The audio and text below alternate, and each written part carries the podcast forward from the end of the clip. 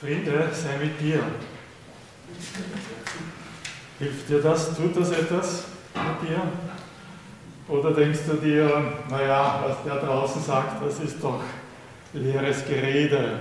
Was kann ich von hier heute schon dafür tun, dass es dir gut geht? Okay, ich kann eine kurze Predigt halten, aber das ist auch schon so ziemlich alles. Aber wenn dieser Wunsch, dieser Friedenswunsch von dem kommt, der den Tod besiegt hat, von dem kommt, der die Welt in der Hand hat, von dem kommt, der alles erschaffen hat, würde das nicht einen Unterschied machen? Was er sich wünscht, wird Wirklichkeit. Was er zusagt, trifft ein.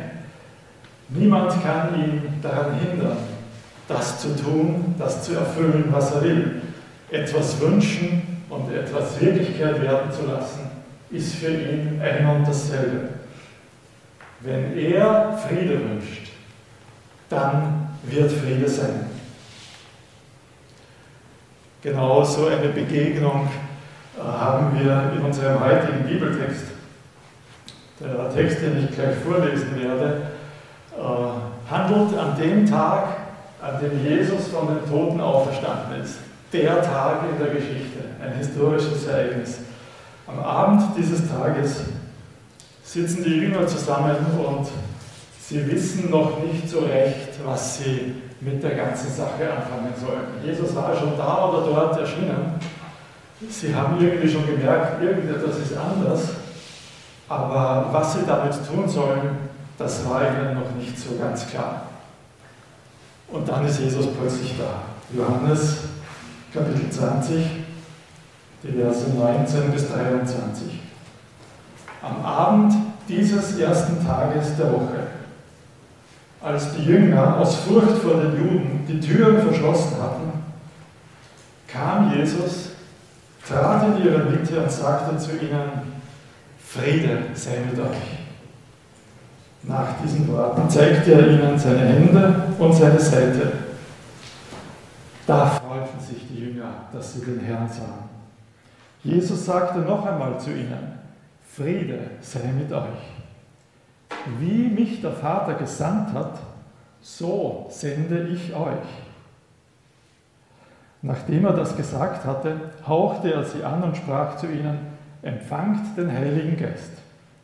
Wem ihr die Sünden vergebt, dem sind sie vergeben. Wem ihr die Vergebung verweigert, dem ist sie verweigert.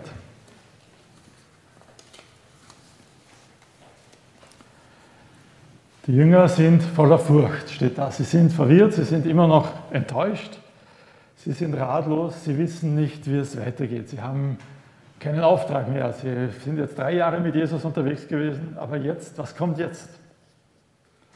Aber dann kommt Jesus und er tut drei Dinge.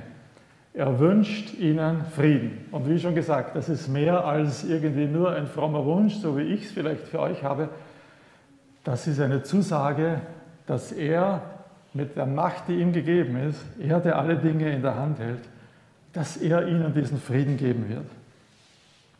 Dann gibt er ihnen einen Auftrag. Und dann rüstet er sie aus, um diesen Auftrag zu erfüllen. Der Auftrag, die Sendung, das ist das, worum es heute im Kern geht. Und die Ausrüstung für diesen Auftrag, das ist das Thema dieser ganzen Serie. Der Heilige Geist ist das Thema unserer Predigtserie und heute ist dran, der Heilige Geist sendet uns. Das heißt, er gibt uns eine Berufung, er gibt uns einen Auftrag. Jesus will nicht, dass wir uns jetzt nur still zurücklehnen mit all den Gaben und allem, was er uns gegeben hat. Er will, dass wir etwas verändern, dass wir etwas bewirken in der Welt. Er will, dass wir das weiter tun, was er begonnen hat. Was konkret bedeutet das, wenn Jesus sagt, so wie mich der Vater gesandt hat, so sende ich euch? Man könnte auf den ersten Blick daran denken, naja, Jesus ist als Wanderprediger in Sandalen von Dorf zu Dorf gezogen und hat Leute geheilt und hat das Evangelium gepredigt. Vielleicht ist es das. Aber die Jünger dürften es nicht so verstanden haben. Keiner von ihnen schlägt eine Karriere als Wanderprediger ein. Nicht einmal bei uns wird es hauptsächlich so verstanden. Ja, wir sind ja eine sehr bibeltreue Gemeinde und das finde ich gut so. Aber nicht einmal bei uns hat jemand gesagt, hey, du musst in Sandalen predigen, weil Jesus ist in Sandalen von Dorf zu Dorf gezogen. Ganz so eng oder wörtlich dürften sie das nicht verstanden haben. Aber sie nehmen es ernst. Sie nehmen den Auftrag Jesu ernst und sie geben diesen Auftrag dann auch weiter im restlichen Neuen Testament. Und da bekommen wir ein bisschen eine Ahnung, was, wie sie das verstanden haben, wenn Jesus zu ihnen sagt, so wie mich der Vater gesandt hat, so sende ich euch.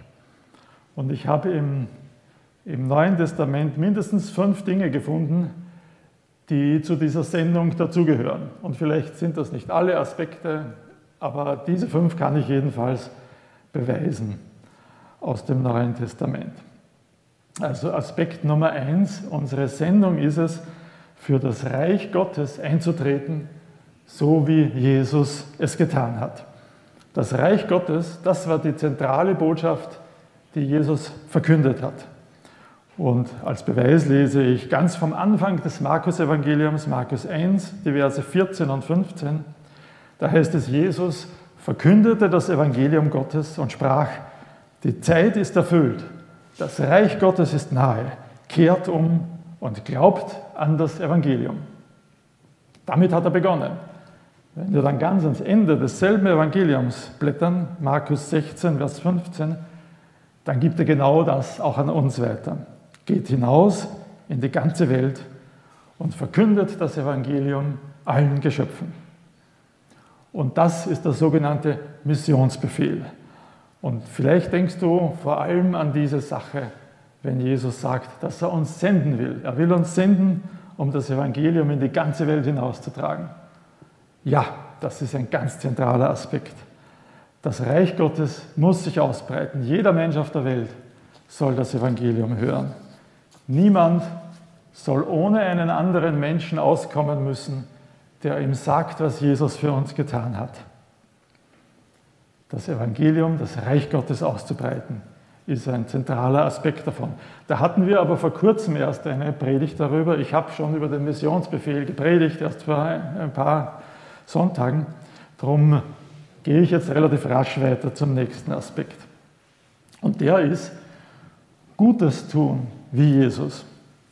Es ist interessant, wenn Petrus bei Cornelius zu Besuch ist und irgendwie das Evangelium oder das Leben Jesu zusammenfassen will, dann erklärt er diesen Leuten, erzählt er ihnen, wie Gott Jesus von Nazareth gesalbt hat mit dem Heiligen Geist und mit Kraft, wie dieser umherzog, Gutes tat und alle heilte, die in der Gewalt des Teufels waren, denn Gott war mit ihm. Also wenn Petrus hier zusammenfasst, was Jesus so getan hat, dann sagt er, naja, hauptsächlich ist er umhergezogen, hat Gutes getan. Und dasselbe gilt auch für uns. Paulus hat für uns diesen Auftrag und diese Zusage in Epheser 2, Vers 10. Seine Geschöpfe sind wir, also Gottes Geschöpfe sind wir, in Christus Jesus dazu geschaffen, in unserem Leben die guten Werke zu tun, die Gott für uns im Voraus bereitet hat. Was für eine herrliche Aussage, was für eine Zusage. Es ist so einer von den Versen, an denen ich mich nicht satt sehen kann. Also Gott hat uns geschaffen, damit wir diese guten Werke tun können, die er uns quasi in den Weg legt. Gott bereitet für uns Gelegenheiten vor, um Gutes zu tun. Das ist für den einen mehr, für den anderen weniger. Wenn ich an einen Billy Graham denke, ich habe nachgeschlagen, der hat im Laufe seines Lebens vor mehr als 200 Millionen Menschen gepredigt und das Evangelium verkündigt. Wahnsinn, ja, das wird keiner von uns erreichen. Viele von uns können nur wenig tun, manche können fast nichts tun, weil sie vielleicht krank sind oder irgendwie eingeschränkt. Aber das ist völlig egal wenn ich diesen Vers aus Epheser nehme. Das ist nicht, worum es geht. Es geht darum, dass Gott jedem von uns Möglichkeiten gegeben hat, viel oder wenig. Jedem von uns hat er Gaben gegeben. Das hatten wir vor zwei Wochen im Gottesdienst. Wir sollen nicht auf das schauen, was die anderen tun können oder das wenige, was wir tun können. Wir sollen das tun, was Gott für uns vorbereitet hat. Gutes tun wie Jesus. Dritter Aspekt, die Werke des Teufels zerstören wie Jesus. Wir dürfen das nicht vergessen. Es gibt einen Feind, der in der Welt wirkt und der genau das Gegenteil von dem tun will, was Jesus getan hat. Und in 1. Johannes 3, Vers 8 lesen wir, der Sohn Gottes, Jesus, ist erschienen, um die Werke des Teufels zu zerstören. Ja, das hat er getan. Das hat er gründlich getan am Kreuz. Aber auch wir müssen uns diesem Feind stellen. Auch wir tragen diesen Auftrag weiter. Wieder ein Vers aus Epheser, Epheser 6, Vers 11. Zieht die Rüstung Gottes an, damit ihr den listigen Anschlägen des Teufels widerstehen könnt. Ganz kurz, wie geschieht das? Wie zerstörst du die Werke des Teufels? Immer, wenn du einer Versuchung standhältst. Immer, wenn du dich nicht zu Hass oder Zorn verführen lässt. Immer, wenn du Liebe gibst, da wo jemand diese Liebe vielleicht nicht verdient hat. Immer dann, zerstörst du die Werke des Teufels. Denn er will, dass Hass und Lüge und Zorn in dieser Welt regieren und Neid und Geiz und all das. Wenn du dich nicht zu diesen Dingen verleiten lässt, dann zerstörst du sein Werk, so wie Jesus es begonnen hat. Nächster Aspekt, vergeben wie Jesus. Das Thema ist ja überraschenderweise ein bisschen in unserem Text vorgekommen. Jesus spricht ihnen den Heiligen Geist zu und im nächsten Satz redet er über Vergebung. Ähnlich ist es bei der, bei, beim Vater Unser. Jesus sagt uns, wie wir beten sollen und dann kommt er drauf, aber vergeben müsst ihr. Irgendwie ist das ein Thema, das ihm am Herzen liegt, das wir fast nicht genug betonen können. Und er selbst vergibt sogar noch seinen Mördern. Lukas 23, Vers 34. Jetzt ist es soweit, Paulus, sorry, ich habe dich hingehalten. Vater, vergib ihnen, denn sie wissen nicht, was sie tun. Jesus vergibt noch seinen Mördern. Und er, das Neue Testament fordert uns immer wieder auf, zu vergeben. Ja, das Vaterunser habe ich schon erwähnt. Und Paulus fordert uns wieder in Epheser auf, Epheser 4, Vers 32, vergebt einander, weil auch Gott euch durch Christus vergeben hat. Ein ganz wichtiger Auftrag an uns und ein Auftrag sogar in unserem Text zu vergeben. Und jetzt kommt der fünfte Punkt und für den habe ich mir ein bisschen mehr Zeit reserviert, weil das ist jetzt ein schwieriger Punkt. Jetzt mache ich mich unbeliebt, aber dem kann man einfach nicht auskommen. Ein Teil unseres Auftrags ist, es auch zu leiden wie Jesus. Bevor Jesus ans Kreuz geht, sagt er auch Johannes 12, Vers 27, jetzt ist meine Seele erschüttert. Er weiß, was auf ihn zukommt, zukommt und das trifft ihm im Innersten. Was soll ich sagen? Vater, rette mich aus dieser Stunde. Aber deshalb bin ich in diese Stunde gekommen. Vater, verherrliche deinen Namen. Also Jesus sieht, dass hier etwas ganz Schweres auf ihn zukommt, aber er sieht auch, das ist der eigentliche Grund. Deshalb bin ich in diese Stunde gekommen. Das ist der eigentliche Grund, warum ich da bin. Am Kreuz zu sterben, am Kreuz zu leiden, um andere zu Gott ziehen zu können. Nun, wir werden nicht genauso leiden wie, Jesus. Wenige von uns werden an einem Kreuz sterben, aber jeder von uns wird in irgendeiner Form Leid erfahren. Und das Neue Testament sagt uns, dass das Leid, das uns, das, das, dem wir begegnen, Teil unserer Berufung ist. Das gehört einfach zu unserem Auftrag. Und das Thema hat so viel Raum im Neuen Testament, dass diese anderen Aspekte, die ich erwähnt habe, fast wie eine Fußnote erscheinen. Das Leid in der Welt wird ja oft als Argument gegen Gott verwendet.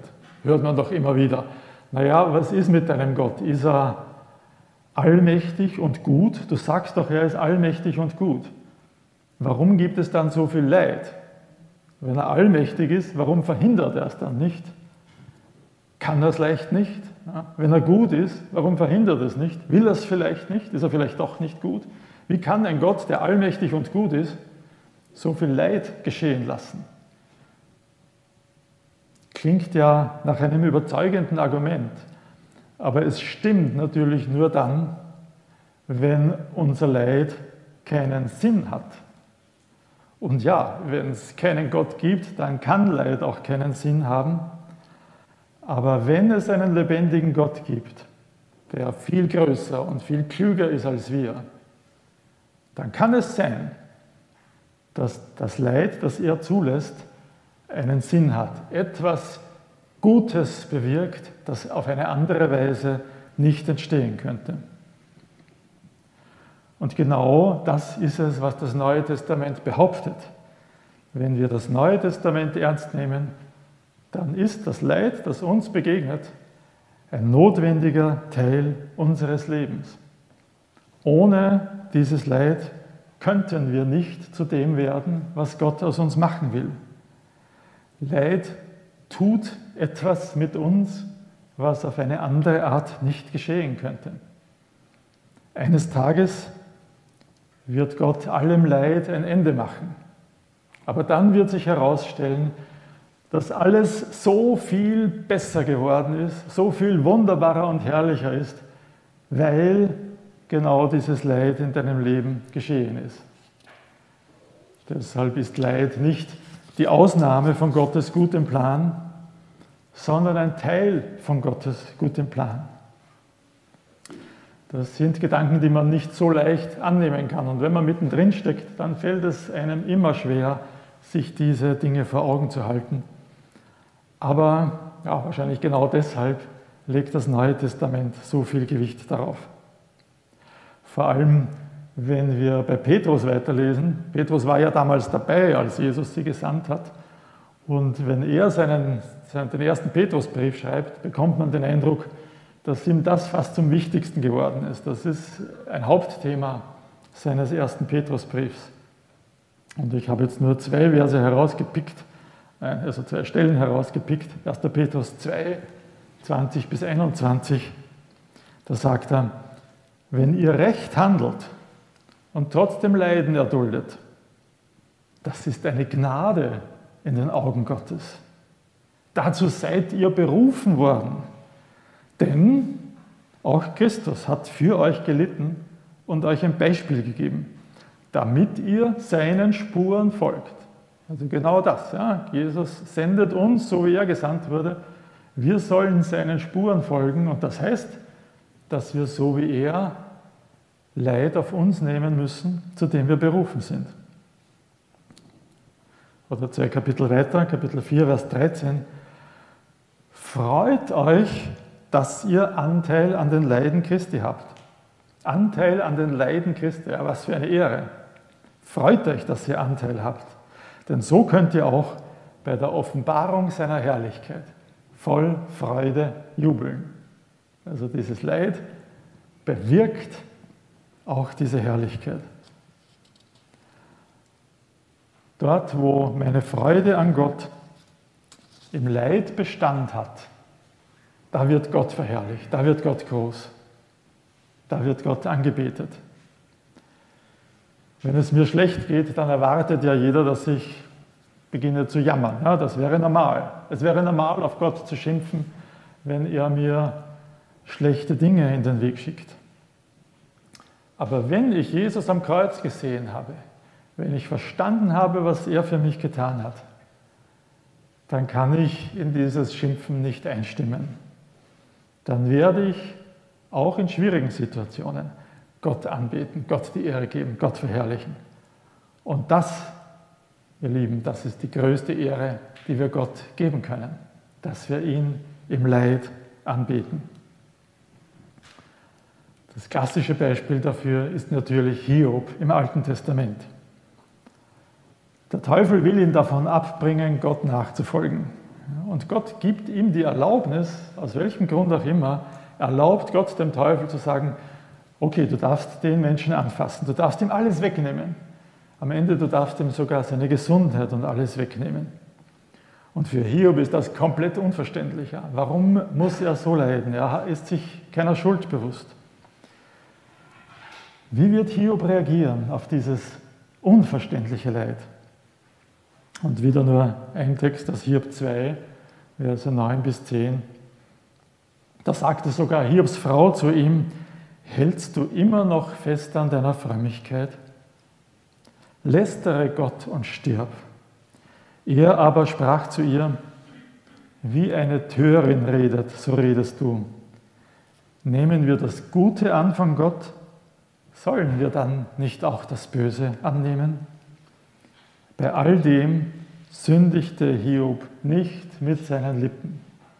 Hiob ist drangeblieben. Es ist ihm unendlich schwer gefallen. Aber er ist drangeblieben, auf Gott zu blicken. Und Gott hat dadurch unermessliche Ehre bekommen. Gutes ist daraus entstanden. Wie ist das möglich? Wie sollen wir das alles schaffen? Ja, fünf Punkte und einer schwerer als der andere und dann sogar noch leiden wie Jesus, Gott ehren in Not und Verzweiflung. Wie ist das möglich? Nun, genau aufgrund dessen, was Jesus als drittes tut. Jesus sagt zu ihnen, empfangt den Heiligen Geist. Ohne den Heiligen Geist aus uns selbst heraus könnten wir diese Sendung nicht erfüllen. Keinen Punkt davon. Aber der Heilige Geist lässt das in unserem Leben zur Wirklichkeit werden. Durch ihn wird es eigentlich die natürlichste Sache der Welt, weil Gott anzubeten, das ist das, was der Heilige Geist von Natur aus und am liebsten tut. Und das tut er dann auch, auch in der Not. Drei Dinge, die Jesus den Jüngern zuspricht und diese drei Dinge, die spricht er auch uns heute zu. Er gibt uns Frieden, echten Frieden. Ja. Und ich erinnere daran, das ist mehr als nur ein frommer Wunsch. Das ist eine Zusage, die Wirklichkeit wird durch seine Macht. Er gibt uns einen Auftrag. Er gibt uns diese Sendung, ja, das Reich Gottes zu verkünden, Gutes zu tun, das Werk des Teufels zu zerstören, zu vergeben, selbst im Leid Gott anzubeten.